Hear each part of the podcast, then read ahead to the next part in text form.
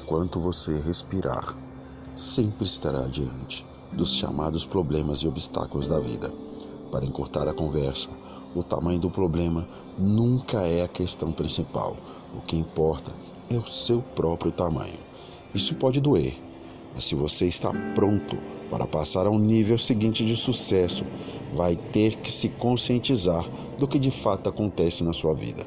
Preparado? Então lá vai. Se você tem um grande problema, isso quer dizer apenas que está sendo uma pessoa pequena.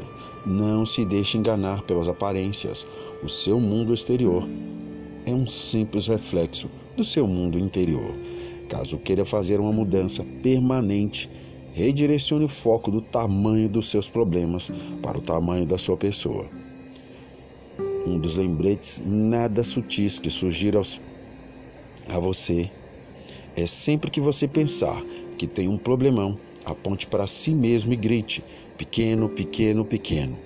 Isso o despertará abruptamente e o fará redirecionar o foco para o objetivo que nunca deveria ter abandonado, você mesmo.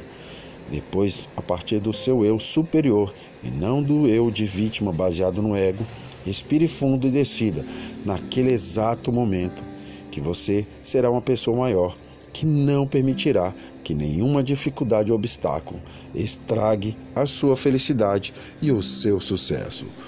Bom dia, sucesso para você.